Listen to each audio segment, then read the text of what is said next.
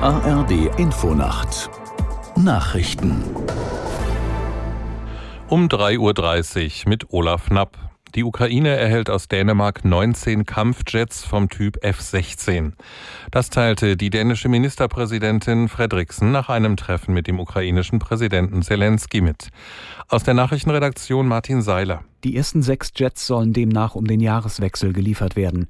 Zuvor hatte der niederländische Regierungschef Rütte Zelensky ebenfalls die Zusage für F-16-Maschinen gegeben. Wie viele es sein werden, ließ er offen. Man verfüge über 42 solcher Flugzeuge, davon seien allerdings derzeit nur etwa 24 einsatzbereit, so Rütte. Zelensky sprach von einem Durchbruch. Die entsprechende Ausbildung ukrainischer Piloten hat bereits begonnen. Der ukrainische Präsident sagte, es werde daran gearbeitet, das Training zu beschleunigen. Beim Kampf gegen den Waldbrand auf der spanischen Kanareninsel Teneriffa gibt es trotz einiger Fortschritte weiter keine Entwarnung. Der Chef der Regionalregierung, Clavijo, zeigte sich am Abend dennoch leicht zuversichtlich und verwies auf etwas bessere Wetterbedingungen. Aus Madrid Mark Hoffmann. Die ganze Nacht hindurch sind Dutzende Feuerwehrleute am Boden im Einsatz. Sie versuchen das Feuer vor allem im Norden weiter einzudämmen. Mittlerweile sind nach letzten offiziellen Schätzungen etwa sechs Prozent der Gesamtfläche Teneriffas zerstört, knapp 13.000 Hektar. Die Polizei geht mittlerweile von Brandstiftung aus. Den Verdacht habe es von Anfang an gegeben, sagte der kanarische Regierungschef Clavijo.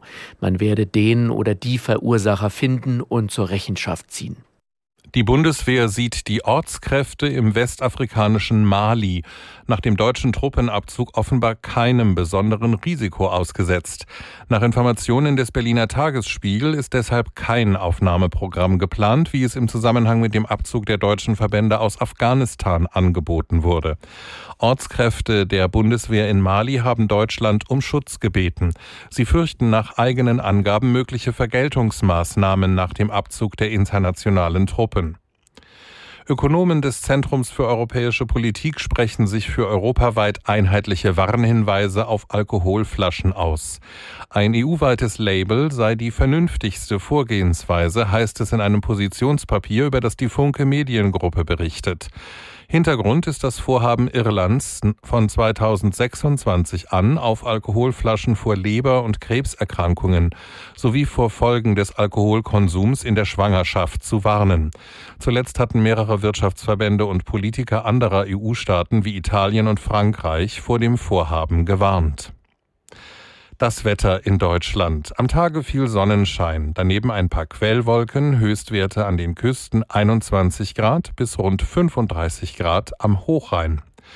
Die weiteren Aussichten Dienstag einige Schauer, aber meist heiter bei 21 bis 35 Grad. Das waren die Nachrichten.